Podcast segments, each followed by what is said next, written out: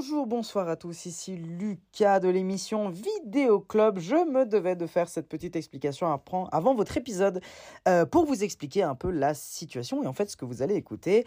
Car malheureusement, à cause d'un manque de temps et aussi parce que les studios sont en travaux, on est en train de remplacer plusieurs choses euh, dans le studio où est-ce qu'on enregistre, et eh bien malheureusement nous n'avons absolument pas pu enregistrer euh, l'émission pour cette semaine malheureusement. Donc pas d'épisode normal, pas de 25e épisode euh, pour cette semaine. Mais on s'est quand même dit euh, qu'on voulait quand même vous diffuser quelque chose pour pas que vous soyez euh, en reste et sans épisode. C'est pour ça qu'on a décidé de vous diffuser un épisode un peu spécial, on va dire. C'était tout simplement la dernière interview que nous avions réalisée dans le cadre du FIFDH avec Cyril Dion. Cyril Dion, personnalité extrêmement importante au sein de la scène militante et notamment sur les questions écologiques et de droits humains.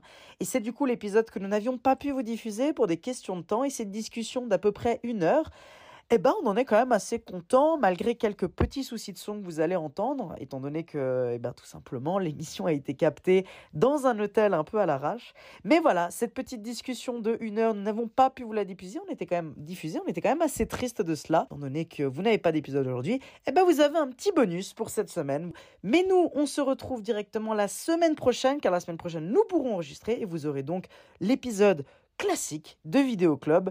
Donc, je vous souhaite un très très bon épisode. N'hésitez pas à nous faire plein plein plein de retours. Et nous, on se retrouve à la semaine prochaine. Et je vous le souhaite encore une fois, un très très bon épisode. Quand j'avais 6 ans, la première fois que papa m'emmena au cinéma, moi je trouvais ça plus palpitant que n'importe quoi. Il y avait sur l'écran des drôles de gars, des moustachus, des fiers à bras, des qui s'entretuent chaque fois qu'ils trouvent un cheveu dans le plat. Bonjour, bonsoir à tous et bienvenue, bienvenue pour ce nouvel épisode de Vidéo Club, le troisième épisode du coup euh, de, nos interviews qui suivent justement le Festival international des droits humains. C'est le dernier de cette semaine, donc ça sera le dernier que vous allez écouter. C'est la fin du festival, nous sommes euh, le dernier jour, le dimanche, où justement les prix sont en train d'être euh, sont en train d'être donnés. Et on est du coup avec notre dernier intervenant, à savoir Cyril Lyon. Salut Cyril.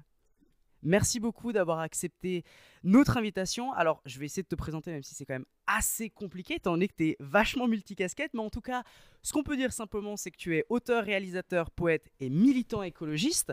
On abordera après, euh, plus tard, donc tes différentes œuvres, notamment Animal demain, enfin Animal demain, euh, mais aussi d'autres choses. Mais peut-être, si toi, tu as envie plutôt de te décrire, parce que c'est vrai que ce sont quelques mots euh, un peu différents, mais voilà, comment tu te définirais toi en tant qu'individu? Comment tu te définirais?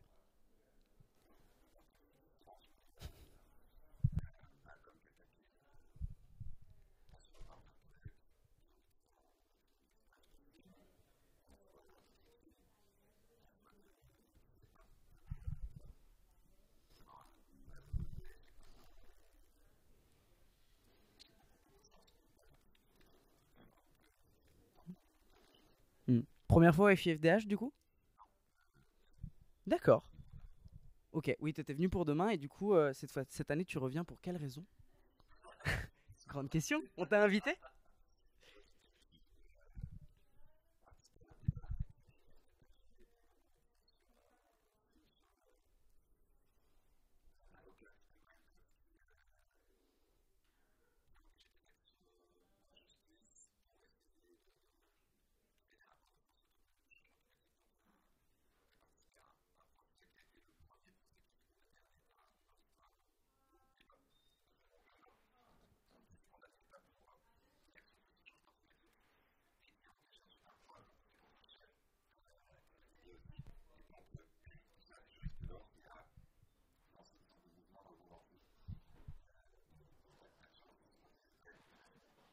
C'est donc la deuxième fois que tu es ici au, FIFDH. Un avis un peu général du festival, comment tu trouves comment, Combien de temps tu es resté du coup cette année et, comment, tu as aimé, comment tu as trouvé le festival du coup cette année?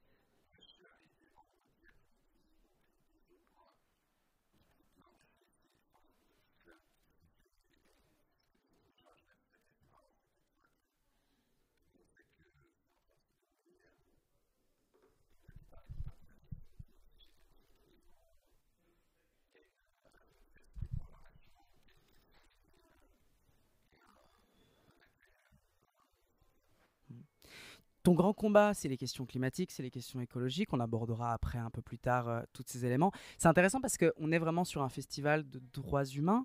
Euh, tu trouves que vraiment, véritablement, la, question écologique s'ancre complètement dans la question euh, des droits humains?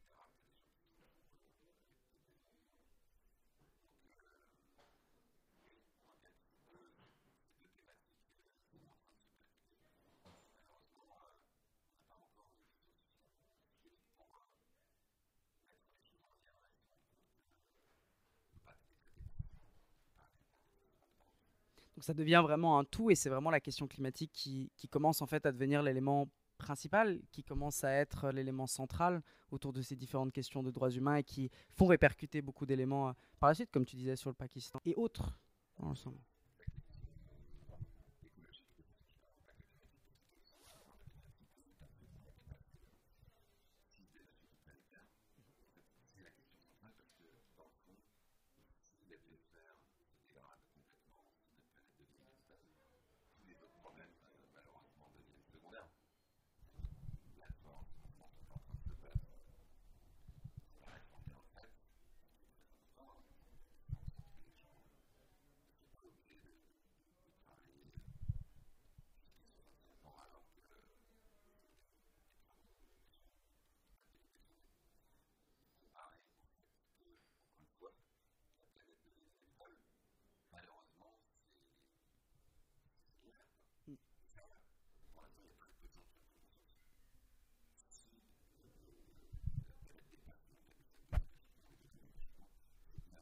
Mhm.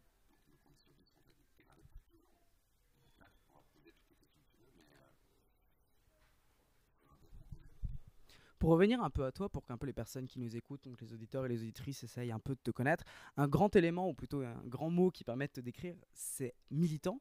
Euh, tu es quand même un militant euh, en France euh, assez important sur les questions écologiques. D'où te vient un peu ce enfin, quel est un peu ton parcours militant Ou est-ce que tu t'es engagé un peu au début? Qu'est-ce que, Quel est un peu ton chemin militant pour qu'un peu les personnes arrive un peu à te, à te cerner? Ah d'accord, ok, ça c'est intéressant, c'est très intéressant. Pourquoi?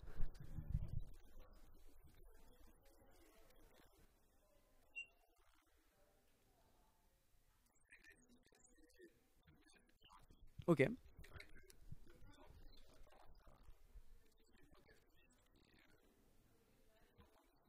Mhm.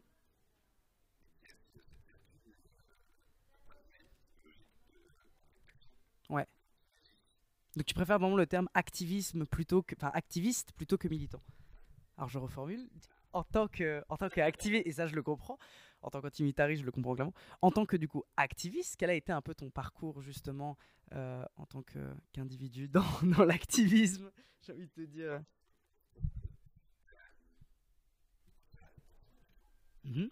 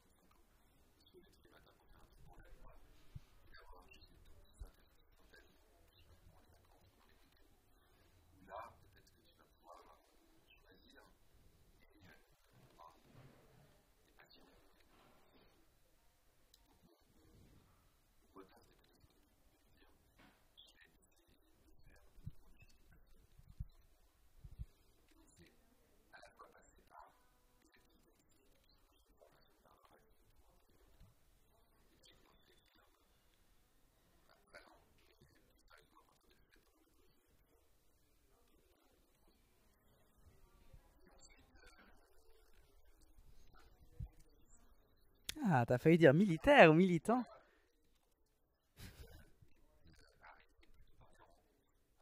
Mhm.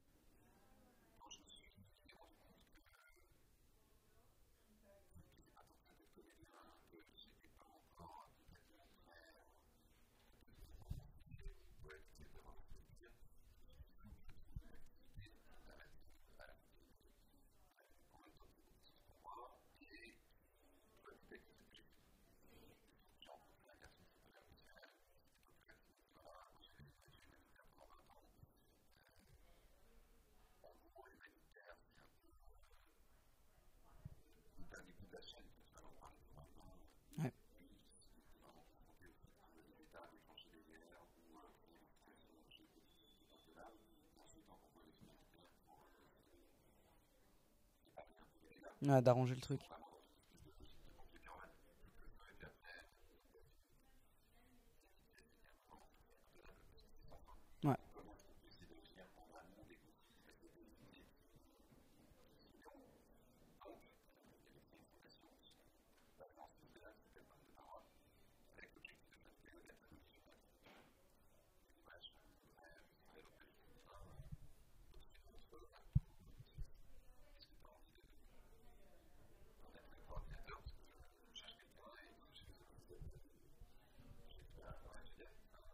Why not? Ouais. C'était en quelle année ça, je plus le coup de D'accord.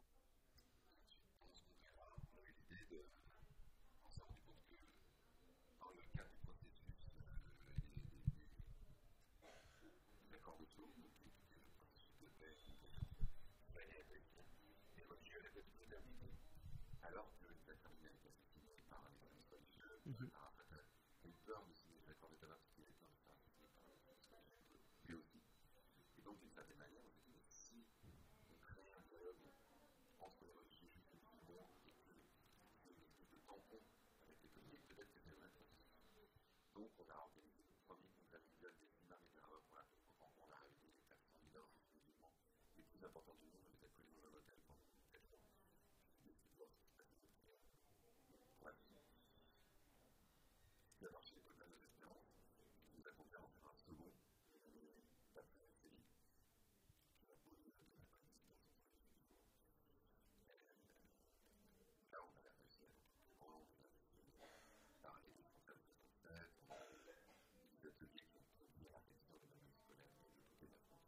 Ce qui est un très très grand challenge, encore une fois. hein.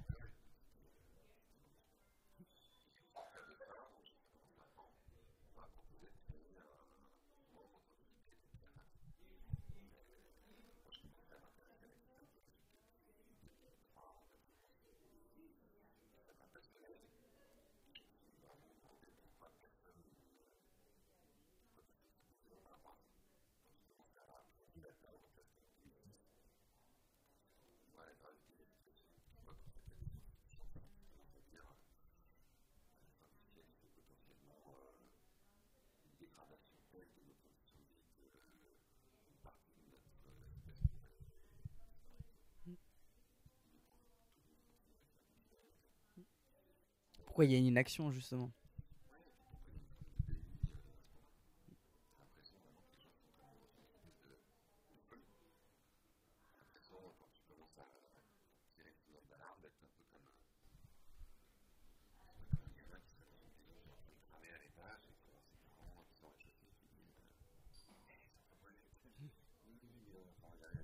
On termine, euh, on termine Canteloup et puis on arrive quoi.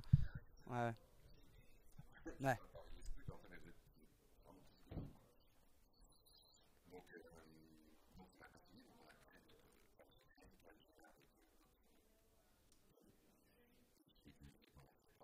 L'association Colibri, du coup, aussi, c'est ça?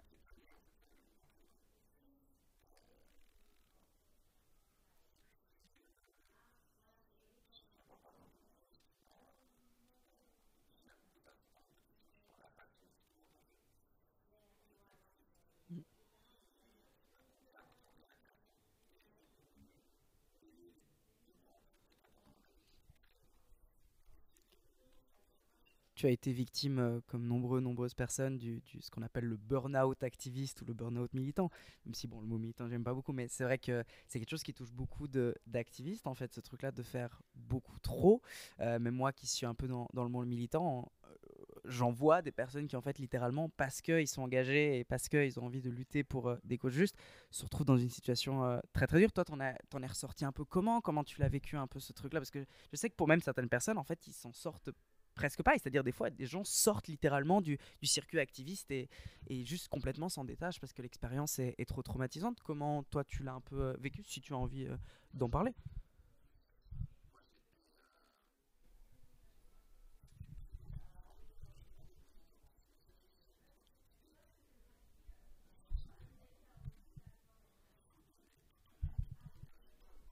Ouais.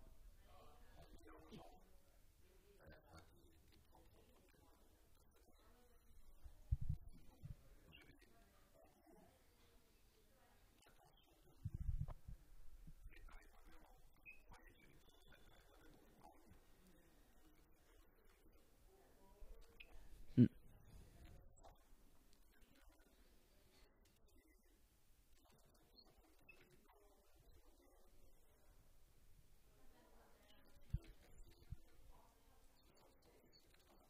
Ouais. Ouais.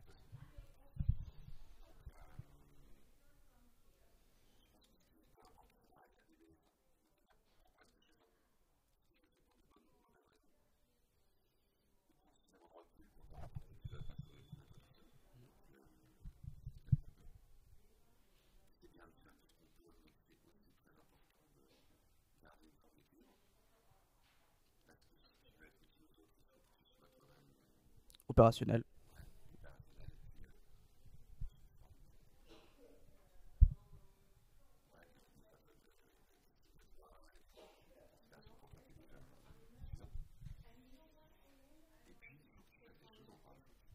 donne de l'énergie, qui te fasse du bien.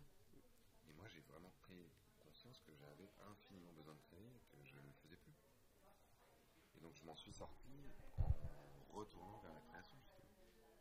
Et c'est ça qui, aujourd'hui, fait que qu'il y a plein de gens qui me disent Mais comment tu fais pour tenir et Est-ce que tu n'es pas complètement déprimé de- de- de- d'avoir le nez tout le temps sur ces espèces de, de, de catastrophes et, et ce qui me permet de ne pas l'être, c'est de faire des choses que j'aime, finalement.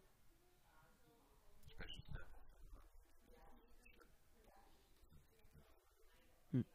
On va revenir un peu sur, vraiment ta, création. Comme tu nous as dit avant, tu écris, enfin tu as écrit pendant très tôt, depuis tes 13 ans tu écris, et tout d'un coup tu es passé au cinéma avec du coup ton documentaire qui s'appelle Demain.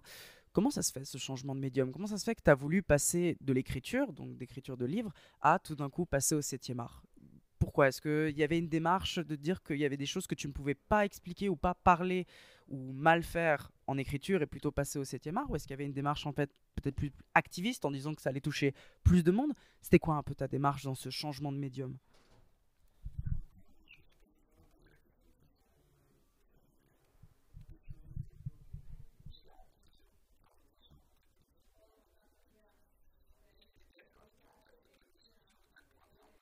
Mhm.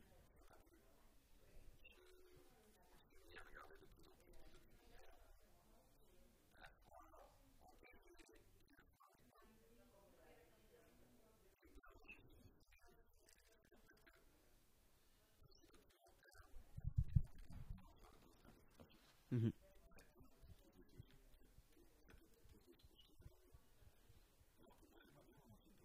Ouais. Non pas seulement alarmiste, mais qui essaie quand même de proposer des alternatives.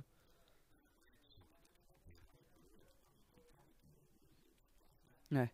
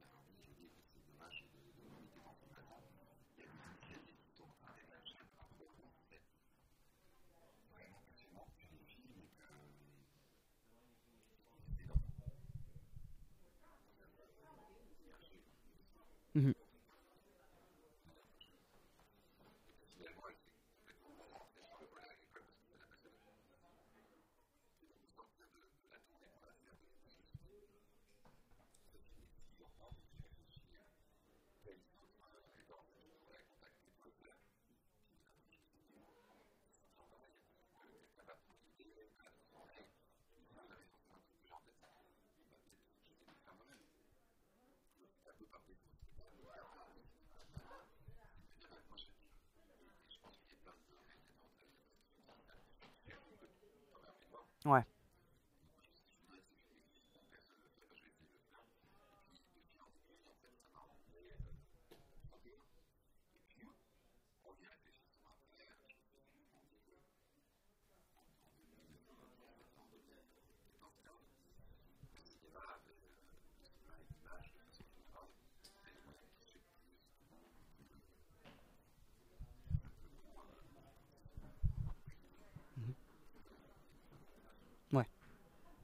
Un film qui d'ailleurs en plus a eu un très très grand succès en fait de manière générale parce que tu as, euh, vous avez gagné justement, donc vous êtes deux personnes qui étaient dans le projet, évidemment un peu plus, mais vous, vous avez quand même gagné un, un César pour le meilleur euh, documentaire pour quelqu'un qui, enfin c'est littéralement quasiment ton, premier film on va dire, vraiment que tu es derrière la caméra, ça doit être quand même être assez impressionnant on va dire. Euh, Comment t'expliques un peu ce succès peut-être? Parce que c'est justement parce que euh, l'œuvre n'est pas on va dire euh, éco-anxieux mais plutôt éco-furieux peut-être ou qui est plutôt éco euh, ou plutôt qui propose des solutions?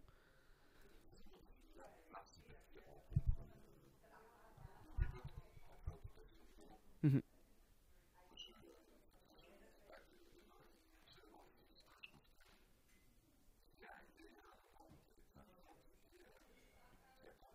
Ouais. Parce qu'il y beaucoup quand même de personnes qui sont venues le voir au cinéma. hein. Une très très grande distribution salle. Ouais.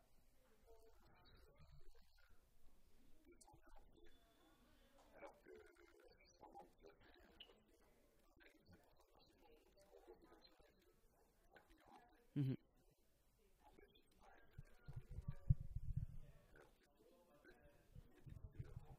Mhm.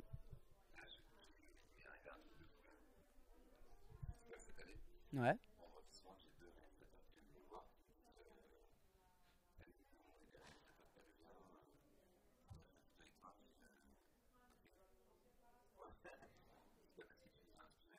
Incroyable.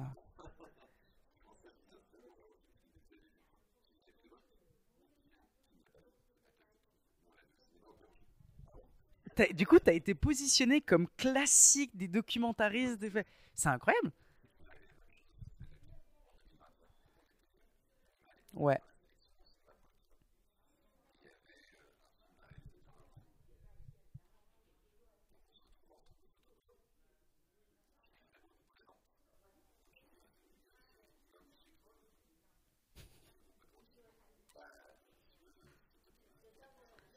Mm. Mais tu rigoles, mais tu sais que moi, avant de t'interviewer, j'ai discuté avec, avec plusieurs amis sur les différentes personnes que j'ai interviewées. Personne ne connaissait les personnes, sauf toi, qui était vraiment la personne que dès que je citais ton nom, les gens disaient Ah, mais oui, mais Cyril Dion, c'est connu. On a l'impression, quand on t'entend, t'as un espèce de syndrome de l'imposteur ou un truc un peu où. Ouais, tu te sens pas vraiment légitime de te dire, ou peut-être tu te rends pas compte à quel point ton travail peut-être a, a inspiré des gens. Comment toi tu te positionnes dans cette situation?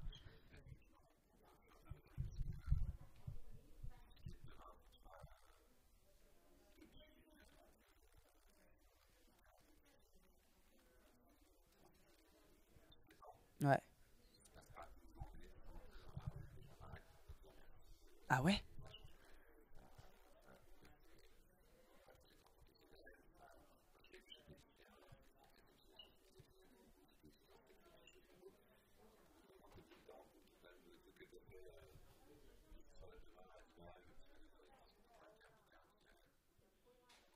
Très populaire.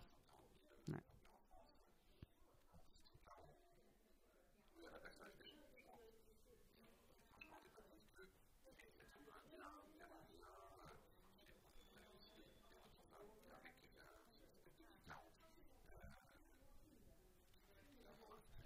On était chez le même distributeur euh, en Australie.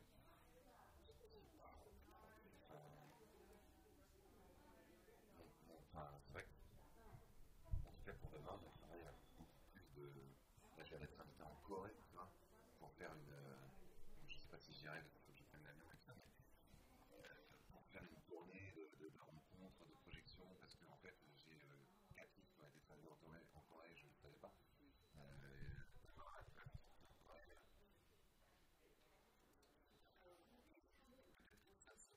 Ouais, ouais, ouais, c'est ça, c'est ça. Incroyable, incroyable. Non, mais c'est une démarche qui, est assez dingue. Enfin, moi, je, trouve ça assez foufou. Euh, on, remarque quand même dans l'ensemble de, ton, parcours qu'il y a quand même un, assez grand amour quand même pour le documentaire, c'est-à-dire notamment du fait que tu as été jury aussi, hein, que tu as été jury pour euh, justement des, des festivals, mais tu as bossé aussi pour le CNC, justement pour donner des fonds à des, à des documentaires, et même de manière générale, la grande majorité des... C'était des fictions aussi. hein Ok. Même dans, dans, dans, l'ensemble de, ta cinématographie, on va dire, on voit majoritairement, ce sont des, documentaires pour l'instant de, de ce qu'on voit. Euh, Est-ce que tu penses que justement ces, ces documentaires-là, ils te permettent de mieux exprimer la question écologique, que justement, comme tu me disais, dans un monde d'images, est-ce que tu penses que justement tous ces docus ont, en tout cas demain, tu m'as expliqué qu'il y avait un grand impact, que les gens ont été véritablement euh, changés, mais est-ce que de nos jours, encore maintenant, les documentaires ont une capacité encore de changer des vies? Est-ce que peut-être des gens, en regardant un documentaire, est-ce que c'est la démarche de dire ce film-là a changé et je vais modifier mes habitudes et je vais m'engager et comprendre les rouages structurels qui, euh, on va dire, portent euh, l'urgence climatique? Ou est-ce qu'on est plus dans une démarche maintenant avec la, la quantité d'images et de documentaires qu'on a, de juste regarder, d'avoir un moment de, on va dire, d'amusement, de divertissement, de prendre un peu conscience, mais ensuite de ne pas modifier ses habitudes? Est-ce que tu penses que les documentaires ont cette capacité de vraiment réussir à faire changer les choses encore aujourd'hui Ou est-ce que malheureusement la portée et la capacité d'action de ces documentaires commencent à, s'affaiblir progressivement?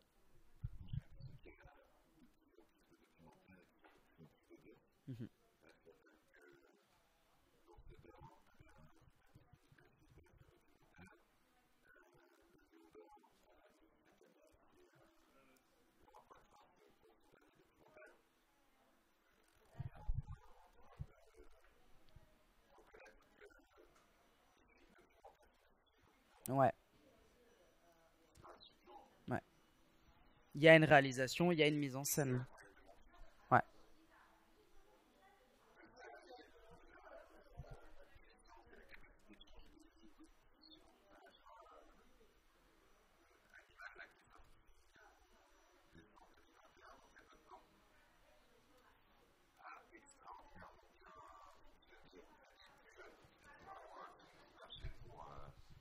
on va dire, euh, c'est- par- particulièrement chez les 16-25 ans.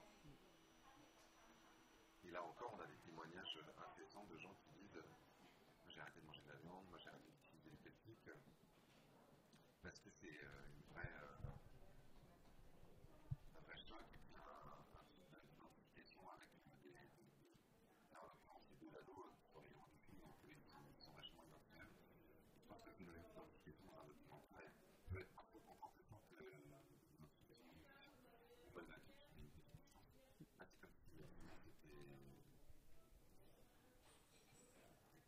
était enfin, réduit, enfin, aboli. Par le fait que je sais que c'est du réel. Pour autant, euh, je fais le but important là, je suis en train de faire un un gros virage.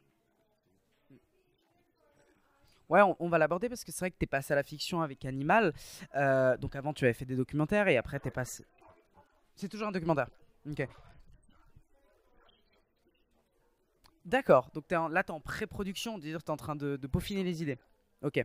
Et est-ce qu'il y a un grand changement justement? Est-ce que là, tu es en train. euh, alors évidemment, tu pas en train de déjà filmer, mais par contre, déjà en termes d'écriture, est-ce qu'on sent qu'il y a un grand changement en termes d'écriture? Est-ce que déjà, comment tu te sens en fait? Est-ce que est-ce que tu as dû attendre autant de temps que ça? Ou est-ce que c'était déjà une démarche que tu voulais faire depuis le début de faire de la fiction?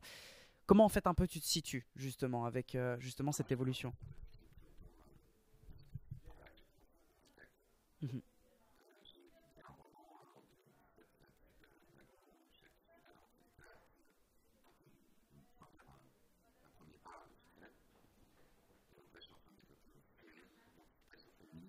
Ouais.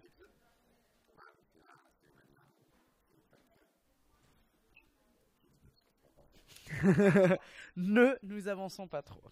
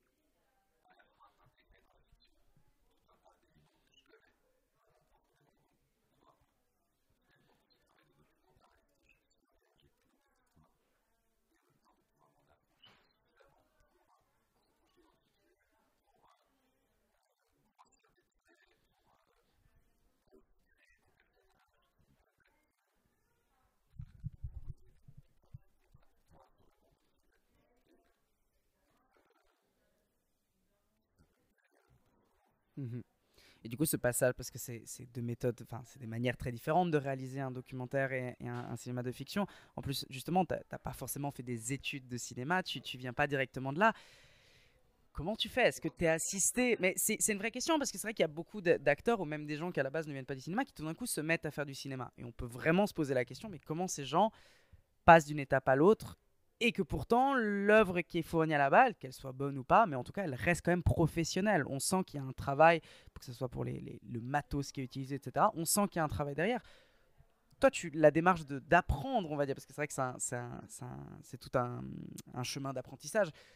Tu l'as fait d'où? Tu l'as fait vraiment en autodidacte? Est-ce que tu t'es entouré de personnes qui te suivent et qui justement t'aident dans cette démarche-là? Les deux.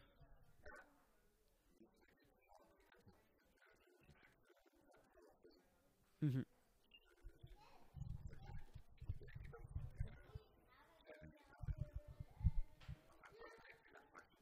Ok.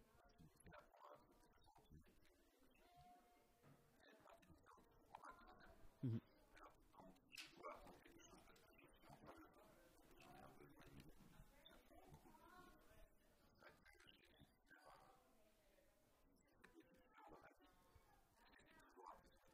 Ouais.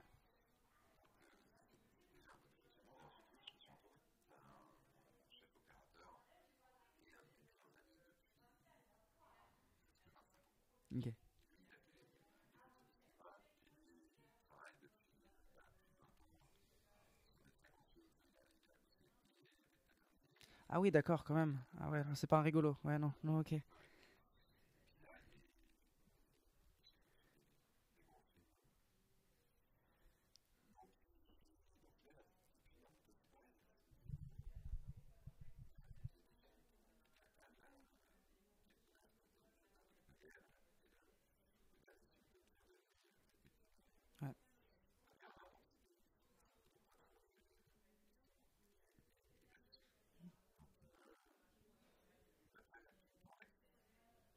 Donc du coup, pour reprendre un peu de manière générale, tes œuvres sont donc des œuvres euh, purement activistes et qui mélangent culture, mais toutes les démarches de création que tu fais, que ce soit de la fiction ou que ce soit euh, du documentaire, partent d'abord d'un- d'une vocation activiste ou est-ce que c'est d'abord plutôt un aspect vraiment artistique avant et qu'à l'intérieur tu insuffles justement ce côté activiste que tu as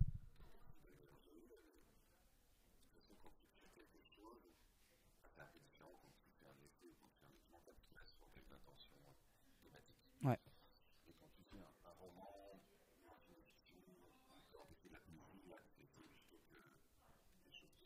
Mhm.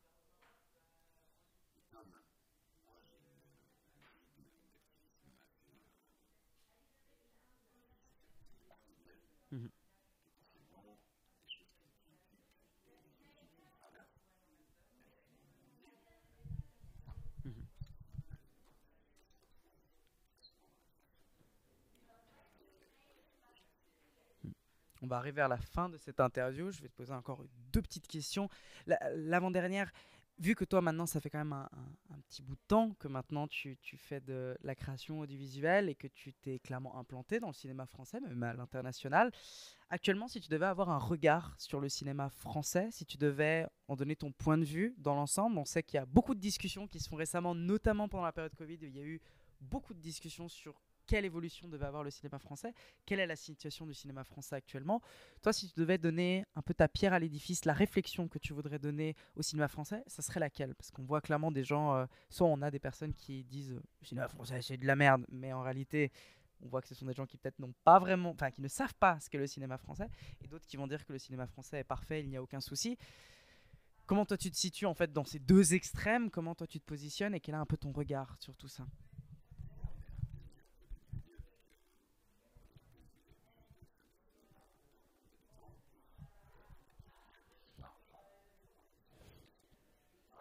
Au CNC.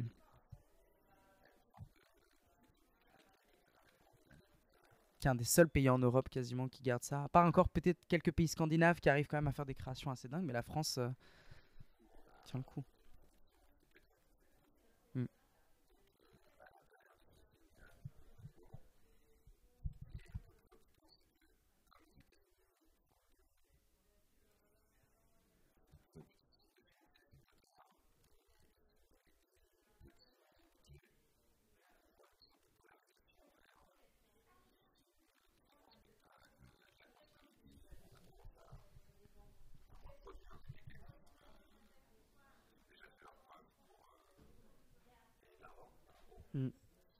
Qui est la grande stratégie de Pathé cette année, hein, d'ailleurs, avec les deux gros films que Pathé a, a lancés, à savoir Astérix et, euh, Les Trois Mousquetaires.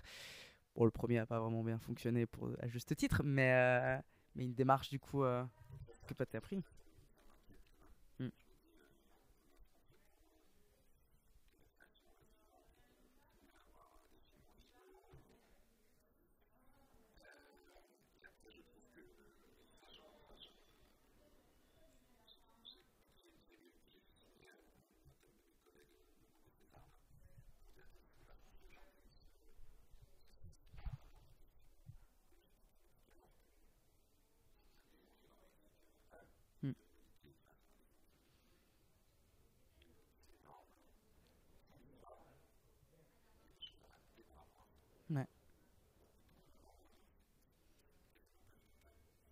Il manque des auteurs qui en parlent.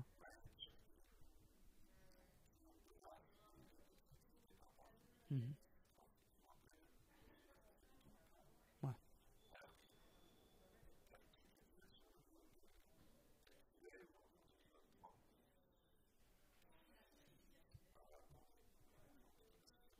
Mm. Même des formes en fait qui peut-être euh, ne sont pas des formes un peu plus audacieuses. Moi je, je pense toujours à une des plus grandes réalisatrices je pense qu'il y a actuellement euh, dans le monde qui est Julia Ducournau qui euh, est française mais qui n'arrive toujours pas à avoir des films qui sont 100% financés en France et qui est toujours obligée avec Grave et Titane qui est toujours obligée d'aller financer ses films à l'étranger, notamment en Belgique. Et c'est là on voit que c'est la forme même qui n'est pas acceptée alors qu'elle sort quand même de la FEMIS, qui est une des grandes écoles de cinéma en France. Est-ce que peut-être même, on va dire, des, formes de cinéma ou des formes un peu euh, presque punk, même presque alterno, en fait, sont complètement rejetées, dans le enfin, du cinéma alors que la France est quand même un grand pays d'innovation euh, en termes de forme, en termes de montage, en termes de...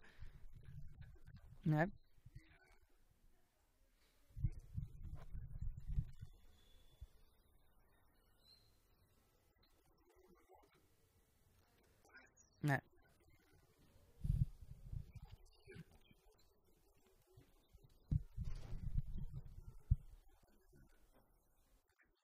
All at once.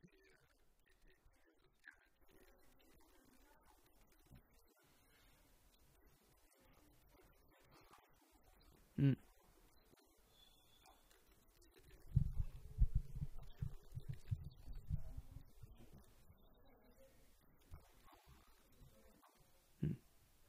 Une peur peut-être d'une évolution euh, comme le cinéma italien, qui était euh, à l'avant-garde de formes de réalisation juste dingues.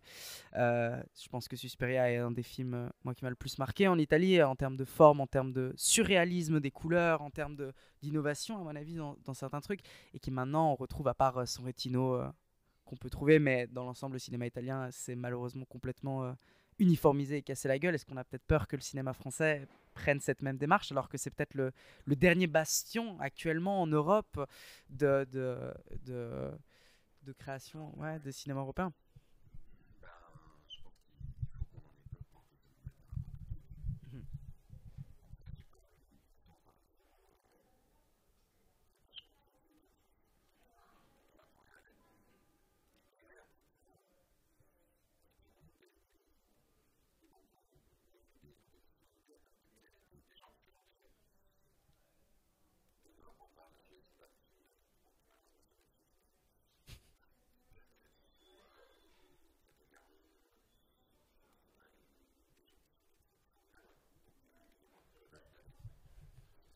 Hmm. On arrive à la fin de notre petite discussion. Encore une fois, merci beaucoup euh, Cyril pour justement cette, euh, cette discussion qu'on a pu avoir ensemble. Peut-être un, dernier mot que tu as envie de, passer euh, aux auditeurs, aux auditrices de l'émission euh, Vidéo Club, peut-être pour conclure.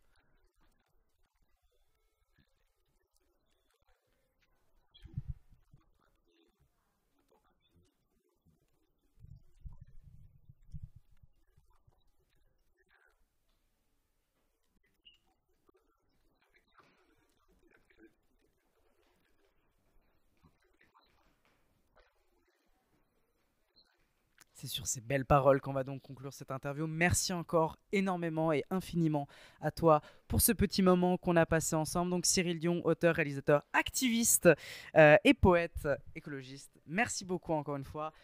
Merci de nous avoir du coup suivis pour ces trois petites interviews qui nous ont permis de suivre le FIFDH tout au long de cette semaine. Merci aussi énormément de vos retours qui ont été extrêmement positifs. On se retrouve donc pour le prochain épisode, cette fois-ci un épisode beaucoup plus classique de l'émission Vidéo Club. En tout cas, en attendant le prochain épisode, je vous souhaite une très très bonne journée et surtout, vive le cinéma Nom d'un chien, c'est fini, tout s'allume. Mercredi prochain.